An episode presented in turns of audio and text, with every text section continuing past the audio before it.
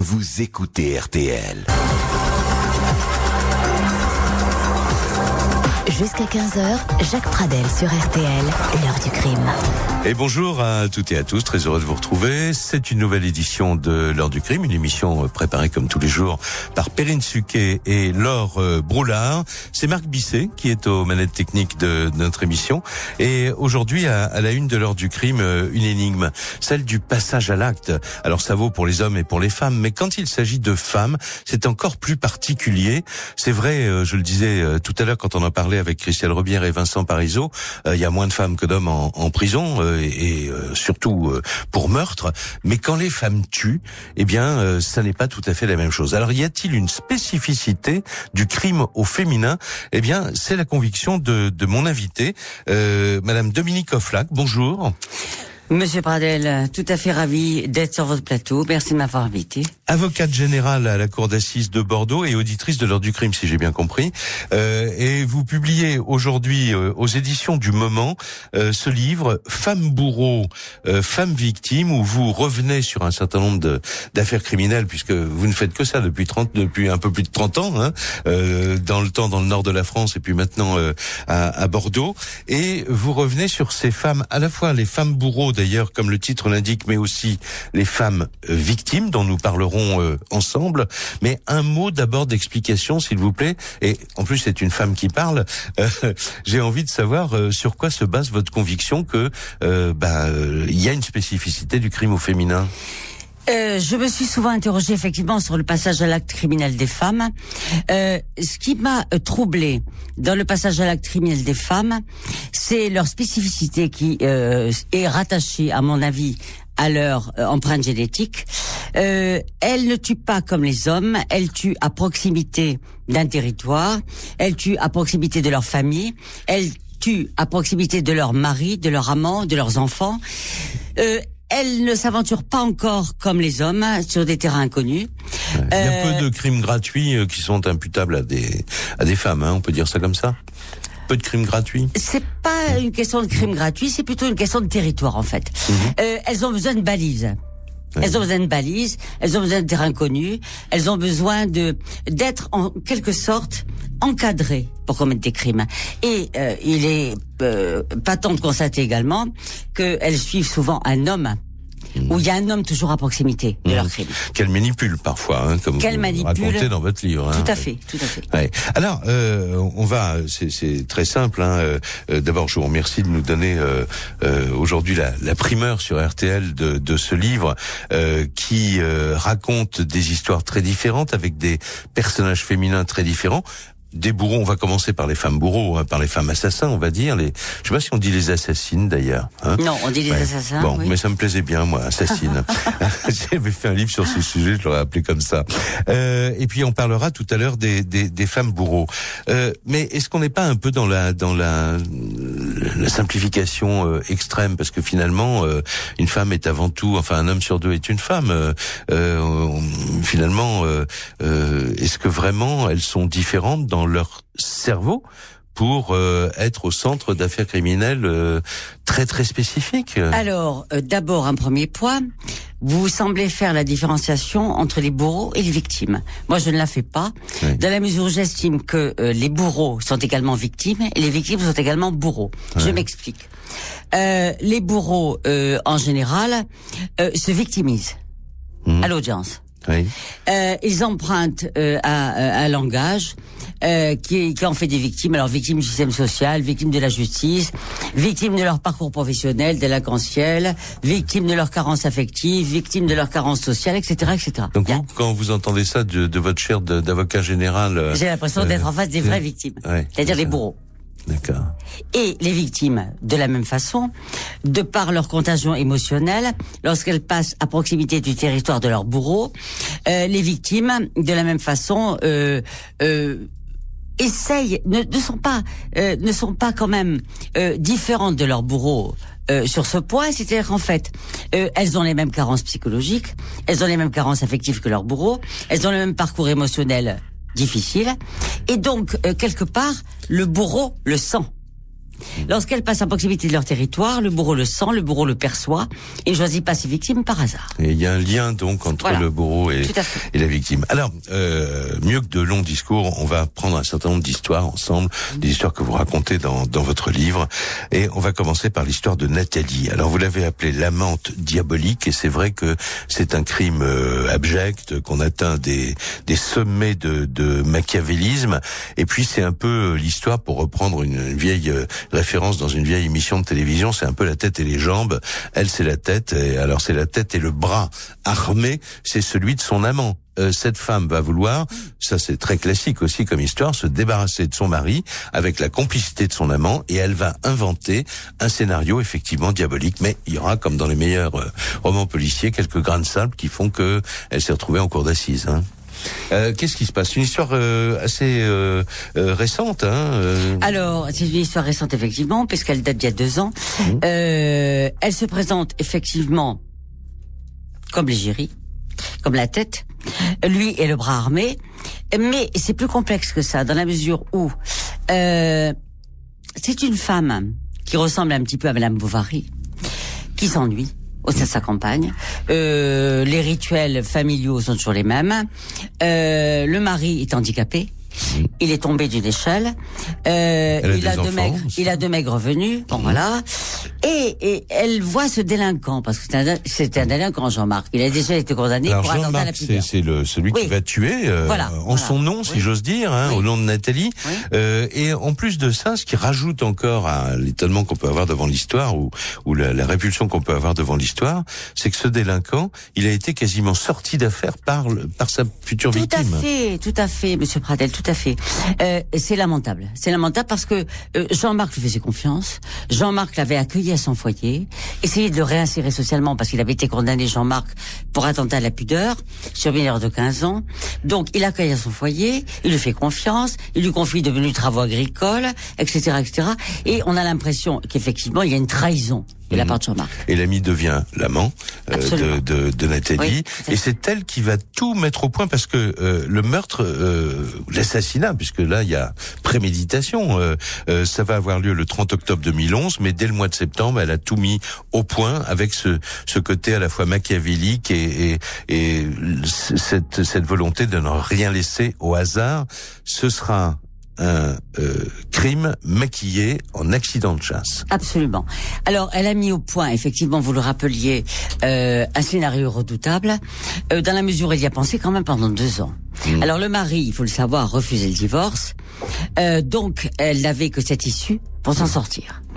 Euh, pendant deux ans, elle va penser effectivement euh, à manipuler Jean-Marc, euh, à lui dire qu'elle est battue, Mhm. à lui dire qu'elle est violée par son mari, à lui dire qu'elle n'en peut plus, etc., etc. Il faut qu'il la sorte de là, quoi. voilà, pour, euh, voilà, c'est voilà. ça. Il faut Ouais. que la sorte de là. Donc, alors, elle va maquiller son accident de chasse dans la mesure où, d'abord, Jean-Marc passe, comme par hasard, deux mois avant les faits, son permis de chasse, Mhm. ce qui n'est pas anodin. Euh, par ailleurs, alors il euh, évidemment il prend une arme, Mhm. euh, une arme qui était camouflée dans une armoire depuis des années, l'arme du grand-père. Une voilà. arme automatique. Trois Arme coups, c'est automatique. important pour l'histoire. Mhm. Voilà, exactement. Euh, et ils vont évidemment repérer le parcours de chasse, évidemment, Et choisir l'endroit le plus et isolé, choisir où il y l'endroit aura le le plus moins isolé, de... etc., etc. Ouais. Où il y aura le moins de chasseurs. Euh, et euh, ce qui est ahurissant, c'est que euh, leur plan, euh, évidemment, euh, n'aboutit pas parce que quand même, le mari reçoit plusieurs balles. Euh, ça dérape tout de suite, quoi. En Ça fait, dérape. parce que Ça il dérape. tire une fois. En fait, il est certainement mort. Euh, des- la victime est certainement morte, mais elle a des soubresauts, des, des, des convulsions, Oui. et lui pense qu'il est pas mort. Et, et pour éviter d'être ça. dénoncé, il va finir euh, par vider son chargeur et par le recharger. Donc, en- tout, il y aura quatre balles dans le, dans le cadavre. Exactement. Donc déjà, on n'est plus trop dans l'accident de chasse. C'est- pas euh, pas possible. difficile à C'est pas défendre. ouais. possible. Euh, le légiste a même remarqué, vous l'avez d'ailleurs fort justement euh, euh, noté également, le légiste a remarqué qu'effectivement il y avait euh, deux balles qui avaient été tirées post-mortem. Ouais. Et que les trémulations du corps, ça correspondait en fait à des trémulations avant, avant le, la mort. Ouais. Oui, c'est affreux. Pendant la, la C'est guenille de, de, de la fille. Et la dernière balle, alors, alors, plus, alors il- la dernière balle, ouais. quand même, c'est Ouais. c'est- c'est- c'est abominable, parce que la dernière balle, il la tire carrément. à bout portant à et bout en plein touchant, visage. à bout touchant. touchant, ouais. Alors ça, c'est évidemment, euh, ils vont essayer. Euh, on va y revenir dans un instant après une, une pause, euh, parce qu'on va parler du, du procès, bien sûr. Euh, il y a l'enquête. L'enquête, finalement, elle va aller assez vite parce que, euh, évidemment, ils ont pas, ils ont cru penser à tout, mais ils ont pas pensé à tout. Euh, il y a ces balles, il y a un certain nombre d'autres détails sur lesquels on reviendra, qui font que, ben, finalement, il va avouer avoir avoir tué cet homme. On y revient ensemble dans un instant après cette première pause. Retour de l'heure du crime, Jacques Pradel sur RTL. Et l'invité de l'heure du crime euh, aujourd'hui, Madame Dominique Offlac, elle est avocate générale à la cour d'assises de Bordeaux. Elle publie aujourd'hui aux éditions du Moment euh, Femme bourreau, femme victime, un, livre où elle raconte un certain nombre d'histoires, euh, effectivement, comme le disait Christelle Robert tout à l'heure, qui font froid dans le dos. Et là, pour l'instant, nous sommes en train de vous raconter des histoires de crimes véritablement machiavéliques dont les auteurs, en tout cas, ou les commanditaires, sont des femmes. L'histoire de Nathalie qui a décidé de se débarrasser euh, de son mari avec la complicité active euh, de son amant, euh, tout cela en maquillant le crime sous couvert d'un accident de chasse et puis les, le, scénario dérape très rapidement. une balle, on peut comprendre que c'est un accident de chasse, quatre balles c'est plus possible. Ensuite, il y a cette cette méticulosité quand même hein, dans la à la fois dans la préparation du crime et ensuite dans tout ce que va faire cette femme Nathalie pour échapper évidemment à la police. Elle maquille la scène de crime, le lendemain, elle ramasse les cartouches, elle les brûle, elle positionne le corps et l'arme pour accréditer quand même, parce que comme c'est une arme euh, automatique, en fait, euh, on peut, elle, voudrait bien qu'on pense qu'en fait, involontairement, il a peut-être euh, appuyé sur la gâchette et que trois balles sont parties, enfin bon, etc., etc. Lui, de son côté, Jean-Marc, il va se faire un alibi, il va aller dans un bistrot, se faire remarquer, il va faire attention de ne pas envoyer trop de SMS à, à Nathalie, il va aller chez ses parents enterrer l'arme du crime et puis il va leur expliquer euh, le scénario qu'elle a mis au point. C'est-à-dire, il dit à ses il avoue à ses parents, il dit, je l'ai tué, mais euh, voilà, euh, il battait sa femme, il m'a, il m'a menacé, enfin bon, etc., etc. L'enquête, elle va assez vite, comme on le disait tout à l'heure, parce que L'altercation de chasse, évidemment, c'est la première hypothèse des gendarmes, il l'abandonne assez rapidement. Différents voisinages, il s'entend bien avec tout le monde. On s'intéresse aux proches, bien sûr, et là, euh, si j'ose dire, bingo, c'est-à-dire que le Jean-Marc, euh, il avoue, hein, il avoue euh, l'ensemble du, du, crime. Et Nathalie, elle, elle va quand même résister, hein, le, oh euh, énormément, Et, et, essayer de tout rejeter sur sur le pauvre, euh, le pauvre, j'allais dire, sur, sur Jean-Marc. Sur Jean-Marc. Euh, mieux que ça, c'est-à-dire qu'elle va, elle va aussi. Euh, dans sa première déclaration devant les enquêteurs, euh, dire ah mais j'adorais mon mari, euh, c'est Jean-Marc euh, qui est arrivé chez nous, etc. Moi j'ai jamais voulu du divorce, moi j'ai jamais voulu de sa mort, etc., etc. Voilà. Et il va d'ailleurs au procès en fait, c'est toujours la thèse de l'accident de chasse. Bon, même s'il y a eu les aveux de, de Jean-Marc, et il va tout prendre sur lui. Oui. Donc jusqu'au bout, par amour, Absolument. il va essayer de la mettre en Lui, il aime, pas elle. Ouais. Alors évidemment, alors vous êtes avocate générale sur cette affaire oui, oui absolument. Alors cette affaire est passée en première instance à la cour d'assises de Bordeaux. Elle a fait l'objet ensuite d'un appel, comme vous le savez, dans le ressort euh, du de la cour d'appel de Bordeaux, c'est-à-dire à Angoulême. Mmh. Euh, Nathalie avait été condamnée en première instance euh, à, euh, si je ne m'abuse, 18 ans de réclusion criminelle. et lui à 30 ans. Et lui à 30 ans. Ceci dit, en appel. Mhm. J'ai réclamé une peine beaucoup plus importante pour elle. Euh, et elle a eu 25 années de réquisition criminelle. C'est-à-dire que dans votre réquisiteur, vous avez voulu remettre les responsabilités en place et absolument, euh, absolument, mhm. parce que c'est une femme quand même qui a donné le signal évidemment du crime, qui a hoché de la tête. Euh, elle suivait euh, Jean-Marc dans le chemin à quelques pas et euh, elle a ensuite fait un hochement de tête pour signaler que c'était le moment où il fallait tuer le mari. Oui. Et vous avez quel est votre état d'esprit euh, Vous êtes neutre Enfin, vous êtes vous dites, vous dites dans votre livre d'ailleurs qu'on vous appelle souvent euh, maître. Mais c'est vrai que vous êtes l'avocate de la société. Vous êtes le, rôle de l'avocat général, c'est ça, non? C'est ça, tout à fait. Hein c'est défendre la société, c'est évidemment euh, essayer de réguler à la paix sociale, euh, et c'est alors on, on pense souvent à tort qu'un procureur ou un avocat général requiert uniquement à charge. Ce n'est pas le cas. Euh, il nous arrive aussi, dans des affaires où euh, les éléments euh, de l'infraction ne sont pas réunis, Ouais. euh, de euh, requérir un acquittement. Je vous rassure, c'est pas fréquent, Oui.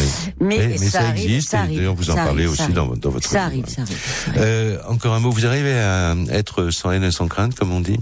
Et surtout sans haine Oui. Attendez. euh, C'est pas de la vengeance, quoi. Absolument pas. Non, non, non, c'est pas. Non, absolument pas.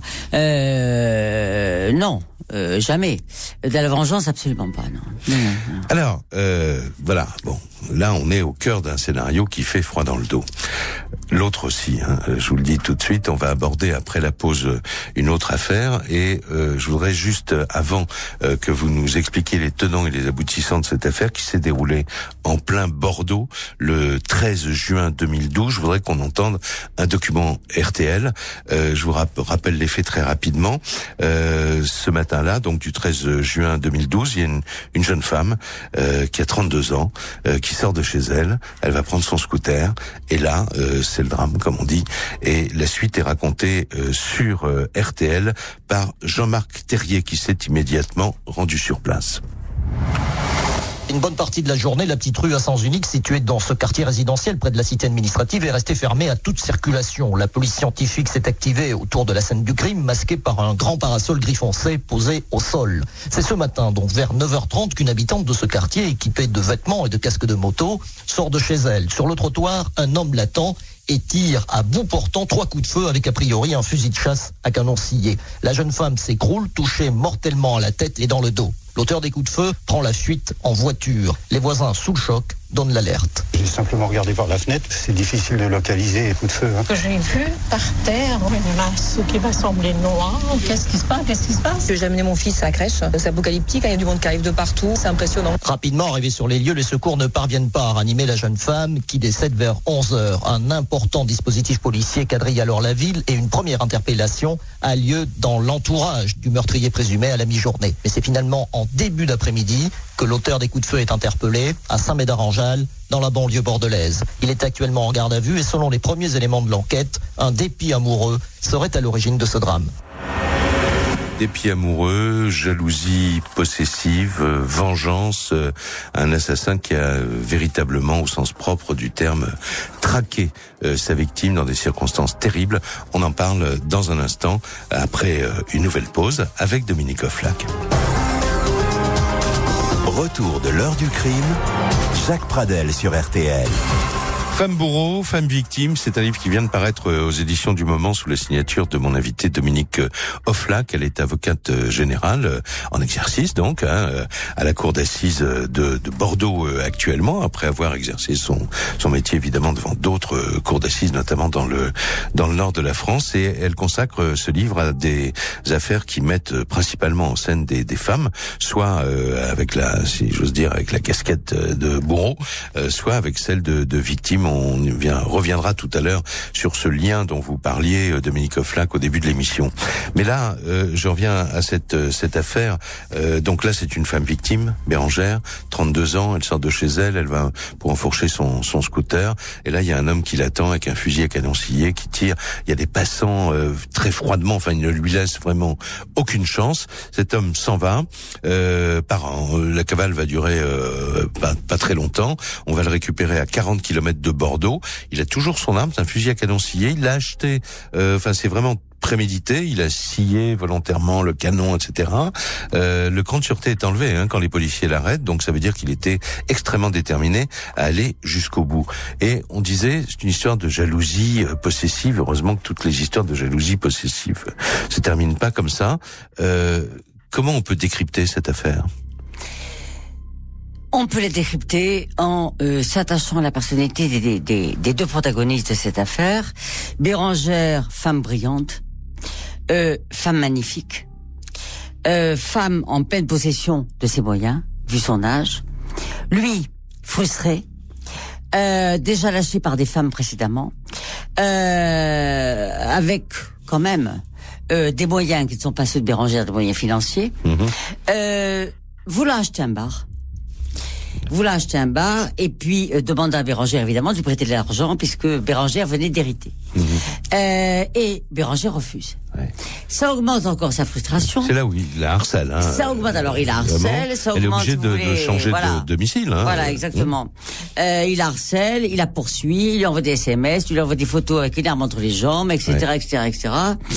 Euh, et euh, si vous voulez, on tombe quand même euh, sur euh, la somme de frustration qui induit le passage à l'acte criminel, euh, dans la mesure où euh, l'intéressé, euh, c'est-à-dire le tueur, est passé de frustration en frustration toute sa vie.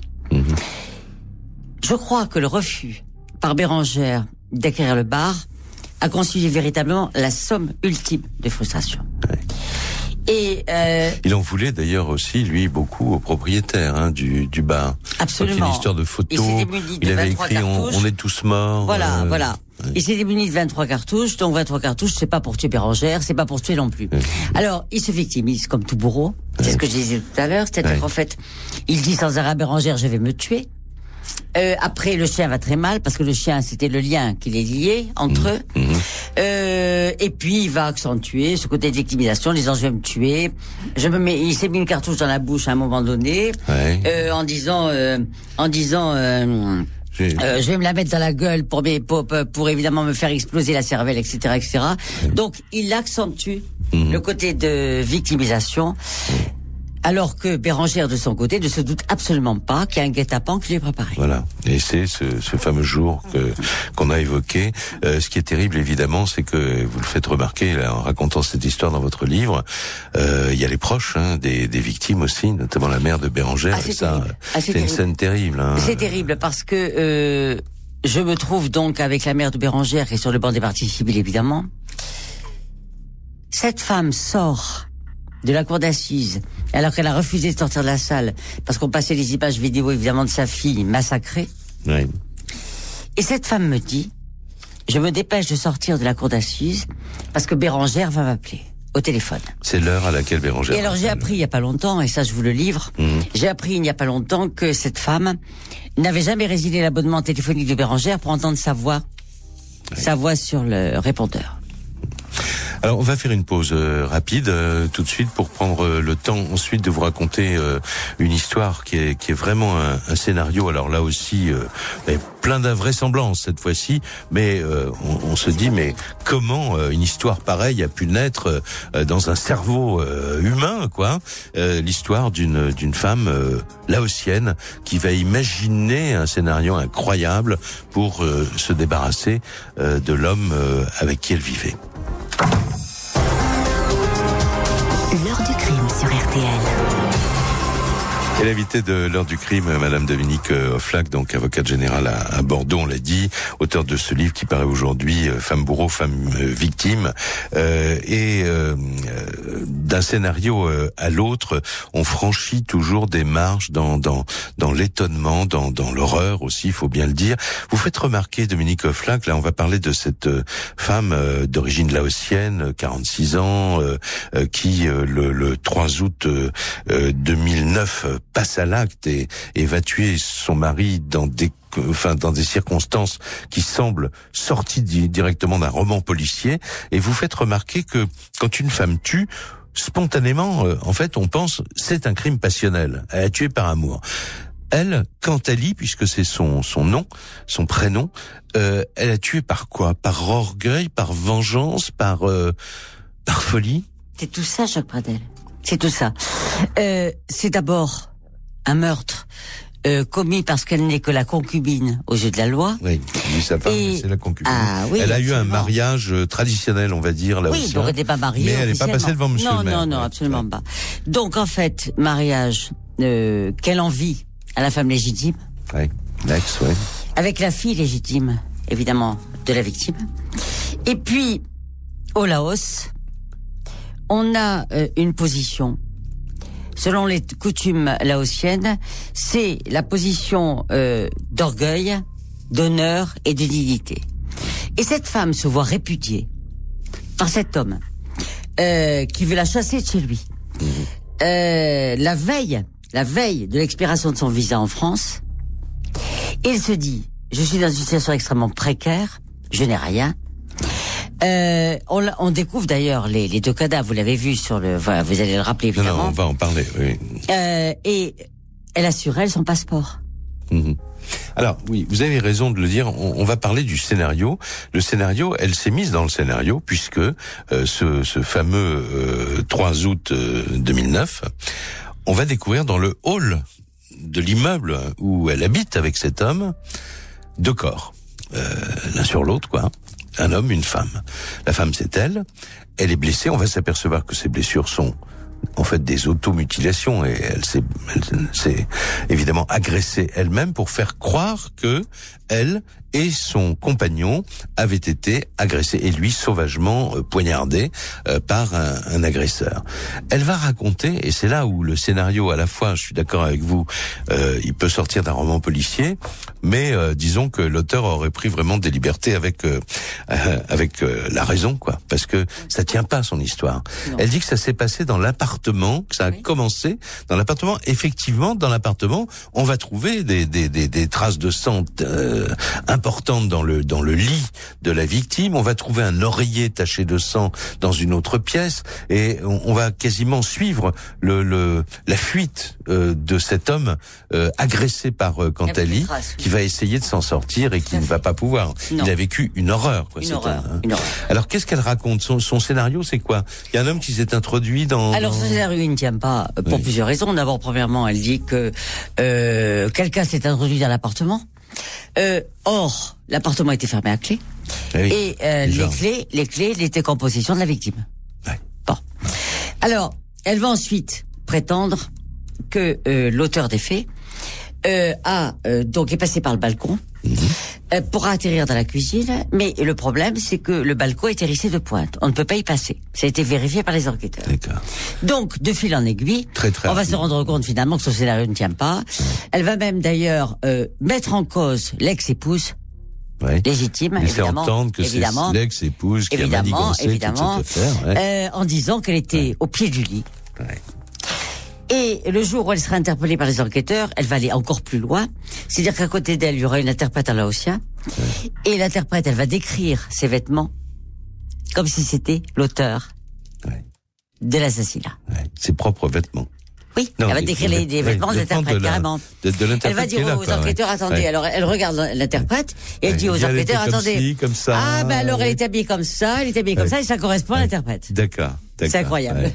Alors incroyable. évidemment tout le reste d'ailleurs tout le scénario il y a, y a rien qui tient dans le scénario parce que ensuite elle dit elle sort de chez elle elle a appelé au secours pas du tout elle a pas sonné aux portes à Mais côté non, mais non, mais non, Euh, et pas. puis ils sont comment ils sont arrivés en bas de l'immeuble? Par les escaliers pas par euh, euh, pas par l'ascenseur hein, euh, Alors, ce qui est elle- curieux, c'est qu'effectivement, on victime suit dans le... Ah oui, absolument. Donc, on suit le parcours, si vous voulez, de Sunfet, c'est-à-dire la victime, euh, d'abord dans l'appartement. Alors, on se rend compte effectivement d'abord qu'il s'arrête au niveau euh, d'un local où il y a un lit. Sous ce lit est caché le véritable couteau qui a servi au meurtre. Oui. Désolidarisé du manche qu'on retrouve sur un magnétoscope dans la chambre. Ensuite, Sunfet progresse. Il ouvre la porte, évidemment, à clé, Mhm. fermée à clé. Et, ça, les enquêteurs le, le soulignent. Donc, Évidemment. il a du mal à ouvrir cette porte. Ensuite, il va dans le couloir. Il crie, il appelle au secours, personne ne répond. Euh, et il descend, curieusement, évi- évidemment, euh, les escaliers. Alors, on se demande pourquoi il n'emprunte pas l'ascenseur, tout simplement parce que sa femme le suit et qu'elle le menace. ouais. Voilà, tout simplement. Et, et donc cette femme, euh, évidemment, euh, qu'est- qu'est-ce qui va se passer pour elle alors euh, euh, moi, moi, j'étais frappée, c'est pour ça que j'ai relaté ces- cette affaire. Oui. J'étais frappée par son visage lisse, sans émotion à l'audience, sans aucune émotion. C'est une femme qui s'est jamais exprimée sur la vérité judiciaire. C'est une femme qui n'a jamais reconnu son implication, jamais. Elle a toujours maintenu ce scénario magique, complètement magique. On aurait dit qu'elle était sur une autre planète, carrément. Elle s'était inventé une partie de sa vie aussi aux États-Unis qui n'existait ah oui, pas. elle s'est inventé des restaurants aux États-Unis, Ouais. elle s'est inventé des tas de choses, oui, voilà. C'est une femme qui fonctionne par la pensée magique pour s'en sortir. Voilà, donc euh, une histoire terrible. Euh, je voudrais que là, on va faire un bond dans le dans le temps.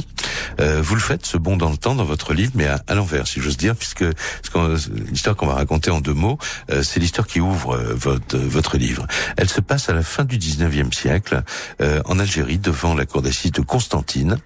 Euh, qui est le président de cette cour d'assises Mon En- père. Votre père. C'est comme ça que vous avez euh, connu cette histoire? Absolument. Il m'en a parlé quand j'avais 12 ans. Il m'a raconté euh, qu'il avait fait une plaquette pour un discours de rentrée de temps solennel, puisqu'il était président de la cour d'assises, et euh, cette plaquette concernait l'affaire Henri Chambiche. Cette affaire euh, l'a intéressé à plusieurs titres, l'a passionné même, parce qu'un jour il passe donc devant cette villa où s'est passé le drame, et cette villa est en train d'être vouée évidemment au marteau, au marteau piqueur, elle est détruite. Il demande qui habitait cette villa, qui était charmante, qui était avec des colonnades, avec un jardin absolument sublime. Et on lui dit, c'est là qu'a eu lieu un drame passionnel. Et c'est là qu'il s'intéresse à cette affaire, effectivement. Alors, Henri Chambiche, c'est un jeune homme. Euh, il semble sorti d'un roman, hein, euh, tout à fait. Euh, bon, euh, parliez de Madame Bovary tout à l'heure. Là, on serait plutôt dans dans, dans quoi là euh, euh, non, dans Rouge et le Noir. Euh, Henri Chambiche, fait, oui, c'est ça, c'est Rastignac, oui, c'est Ouais, ça, voilà, c'est bon. ça, c'est ça, oui, ça. Et alors, il a jeté son dévolu, euh, mais c'est c'est mutuel, hein, sur euh, une jeune femme qui s'appelle Magdeleine. Et euh, le drame, le jour du drame, euh, ces deux personnages, donc le- l'assassin et euh, sa victime, prennent un fiacre pour se faire ramener. euh, alors, on peut dire quoi Au château, c'est une grosse maison, quoi. euh, C'est une grosse maison, de maître. Euh, hein. une belle maison. oui. Voilà. Le le père d'Henri Chambiche était notaire, donc il a laissé cette maison, Voilà. très belle, très Et- belle maison. Et quand le jeune homme descend, descend avec euh, Magdalene du fiacre, il dit au, au cocher, Ben, nous attendez, mais vous allez peut-être attendre un peu longtemps. Et il rentre à l'intérieur, puis il se passe rien pendant un certain temps. Et puis le, le cocher euh, va entendre euh, plusieurs coups de feu. Euh, on va se précipiter à l'intérieur de la maison. Et là, on va trouver aussi les deux corps euh, dans, dans la même pièce. Non. Non, Non. On va on va trouver. Dans la même euh, pièce, d'accord. lui, il va avoir une. Lui, en fait, il a simulé un double suicide. En, il a simulé, enfin, il a maquillé son crime en double suicide. Hein, c'est Meyerling. C'est ça, Ouais, c'est voilà. ça, c'est ça, c'est ça. C'est-à-dire qu'en fait, elle, elle gît sur son lit d'infante, euh, avec quand même deux balles dans la tempe. Ouais. Lui, il est là et euh, il a plusieurs cartouches dans sa poche, comme d'ailleurs précédemment. Ouais, Euh, c'est fou. les gendarmes enfoncent les portes à coups de hache parce qu'il avait fermé les portes. Oui. Ils mettent une heure avant d'y parvenir. Donc pendant une heure, il avait plusieurs cartouches dans sa poche. Il avait largement le temps de Oui. se tirer une balle au Oui. niveau de la tempe. Ouais, mais il s'était fait une blessure quand même. euh, Alors, oui. il s'est placé devant une glace, c'est ce qu'il racontera aux enquêteurs, devant une glace pour se tuer gracieusement, gracieusement, et euh, tellement gracieusement d'ailleurs que euh, le pistolet est placé euh, longitudinalement par rapport au jour, Ouais. et que évidemment, C'est sûr que ça la balle ne sera pas mortelle, quoi. Non, voilà. ça ne peut que l'effleurer. C'est- Ouais, voilà. Ouais, bon, c'est une histoire. Alors pourquoi vous avez voulu raconter cette histoire dans le livre? Parce que vous y faites souvent référence à travers les autres histoires. Oui, alors pour racontez. plusieurs raisons. D'abord parce que j'ai pensé, si vous voulez, que le passage à l'acte criminel n'avait pas varié du 19e au 21e siècle. Ouais. Parce que Henri Chambiche, malgré euh, le fait qu'il se présente comme un grand littérateur, malgré le fait euh, euh, qu'il était passionné, vous l'avez vu, par le romantisme de l'époque. D'ailleurs, Maurice Barrès a repris dans le Figaro à l'époque euh, cette affaire, comme d'ailleurs Paul Bourget qui a écrit le disciple sur cette affaire également, qui a quand même remis beaucoup de magistrats, et notamment Tarde, Oui, le, oui. le grand magistrat, qui, a dit que c'était un cas de criminologie exceptionnel. On a pensé Euh, qu'il avait hypnotisé ses victimes. Alors, c'était les débuts de Charcot sur Ouais. l'hypnotisme, effectivement. Alors, le mari, évidemment, euh, qui était d'un milieu protestant extrêmement euh, rigoriste, euh, n'a pas imaginé une seconde que sa femme ait pu suivre cet individu de son plein gré. D'autant plus qu'elle n'avait pas laissé de lettre, pas d'écrit, rien. Et euh, le mari a pensé de suite, effectivement, à l'hypnotisme. Effectivement. Elle était enceinte ou pas? Non. Alors, je vous laisse euh, évidemment euh, le soin. Je m'adresse à ceux qui écoutent cette émission de, de vraiment d'entrer euh, dans toutes ces histoires avec les tenants, les aboutissants, les détails que raconte euh, Dominique Offlac dans pardon dans ce livre Femme bourreau, femme victime qui vient de paraître aux éditions du Moment. Et je vais vous faire un petit cadeau de l'heure du crime euh, dans un petit instant parce qu'il faut pas raconter toutes les histoires quand il faut en Ah laisser non, on ne quelques-unes ferait pas le sujet tout de même. à, à vos même. lecteurs. Et Voilà. nous, nous, on s'est après avoir lu votre livre avec Perrine Suquet, on s'est dit mais on a raconté des histoires de femmes criminelles. On a un scénario sublime euh, à vous faire découvrir. C'est une histoire vraie, hein, malheureusement. Retour de l'heure du crime. Jacques Pradel sur RTL. Bon, je vais finir l'émission en français, allez. Euh, mon invité aujourd'hui, euh, Dominique Offlac, avocate générale. Elle a vu évidemment pendant plus de 30 ans de d'exercice de, son métier euh, un nombre de scénarios absolument euh, extraordinaires. Euh, vous avez sélectionné un certain nombre d'affaires pour poser des questions que, que tout le monde se pose, mais je vais dire au-delà de poser des questions pour apporter des réponses surtout. Et c'est ça qui est évidemment intéressant et passionnant dans votre livre qui s'intitule Femmes bourreaux, femmes victimes on a trouvé une histoire euh, donc euh, que nous avions évoquée dans cette émission, qui commence euh, par une énigme. le 13 juillet 2011, un, plaisancier qui navigue en rade de, l'Orient va découvrir entre deux eaux une grosse valise qui flotte à, moitié ouverte.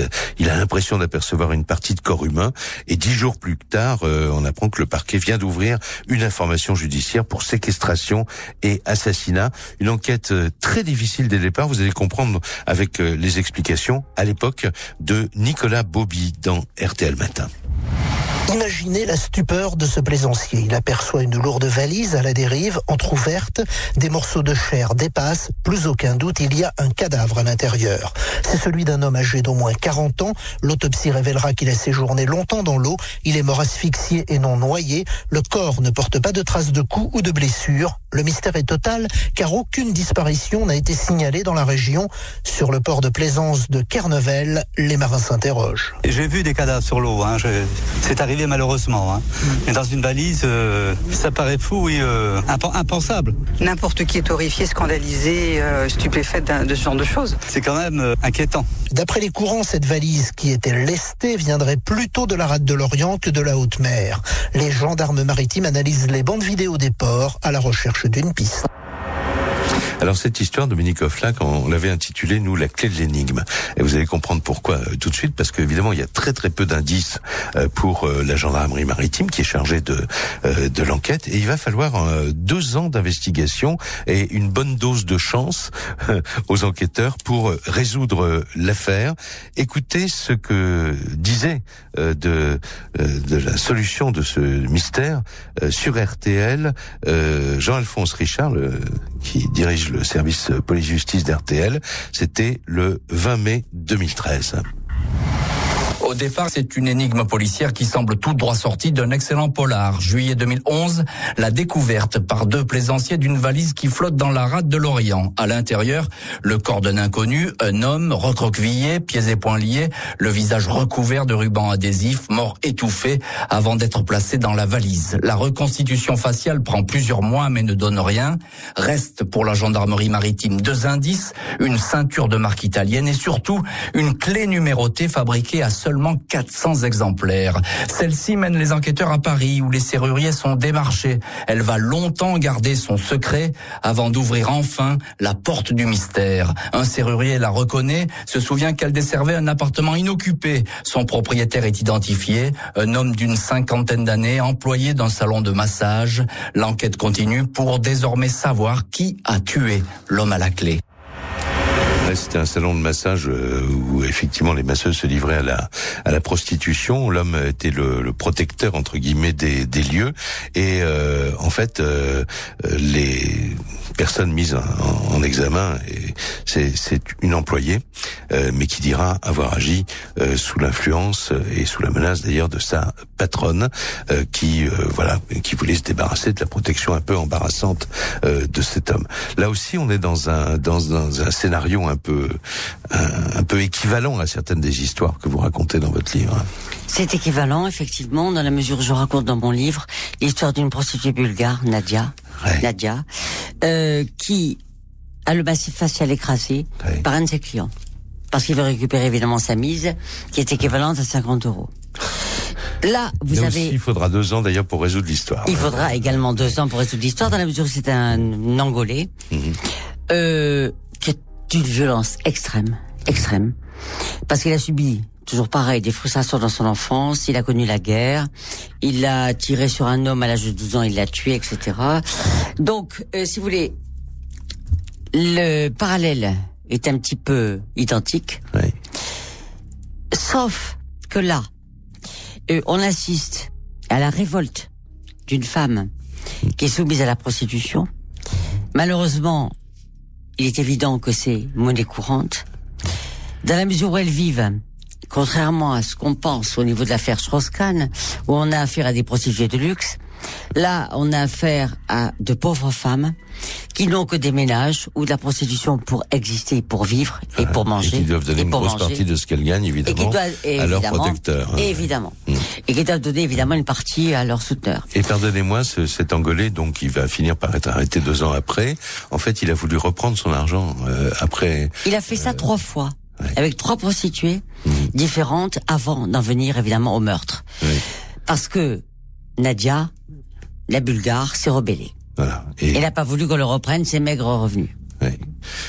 Que- comment comment ça se passe quand on rentre chez soi après euh, avoir fait son travail d'avocat général, d'avoir plongé dans parce que c'est pas que les audiences, il y a rentrer dans les dossiers, euh, euh, aller dans les méandres de l'histoire, euh, avoir un avis sur ce qui se passe. euh, vous arrivez à vous euh, je sais pas, Alors comment tourner on fait la page le Comment soir, on fait On enlève d'abord sa robe rouge. Première chose. ouais. Euh, on attend son chauffeur, mon compagnon qui est derrière moi. Et puis ensuite on fume une cigarette, très important. Et euh, ensuite on essaie de déconnecter. Ça n'est pas toujours facile. Il est vrai que d'être imprégné au bout de 30 ans de tant d'émotions, parce que la cour d'assises c'est quand même une nef remplie d'émotions, remplie de détresse humaine, où on côtoie l'âme humaine tous les jours avec ses variantes évidemment et ses pathologies. Donc quand on rentre chez soi, on y pense moyennement. Le lendemain, on n'y pense plus parce que sinon c'est pas possible de vivre euh, avec toujours à l'esprit évidemment ces affaires exceptionnelles. Euh, ce livre a été écrit aussi pour exorciser peut-être quelque part les regards de femmes que j'ai côtoyées de chaque côté de la barre, qu'elles soient victimes ou qu'elles soient bourreaux ou qu'elles soient avocates ou qu'elles soient magistrats. Et tous ces regards empreints de détresse, empreints de frustration, empreints de questionnement par rapport à une autre femme qui est censée décrypter l'âme humaine, ça m'a permis d'exorciser quelque part ce livre, tout ce que j'ai engrangé comme regard, comme souffrance, comme détresse. Je vous remercie euh, beaucoup. Euh, Le livre est, est passionnant. Ce que vous dites est passionnant, mais le, le livre l'est également et permet euh, de mettre des exemples sur ce que vous venez de, de dire, d'illustrer en fait vos, vos réflexions par des affaires concrètes. Dominique Offlac était mon invité. Euh, son livre Femme bourreau, femme victime paraît aujourd'hui aux éditions du moment. L'émission est terminée. Merci. Merci. Et dans un petit instant, on va retrouver Flavie Flamand.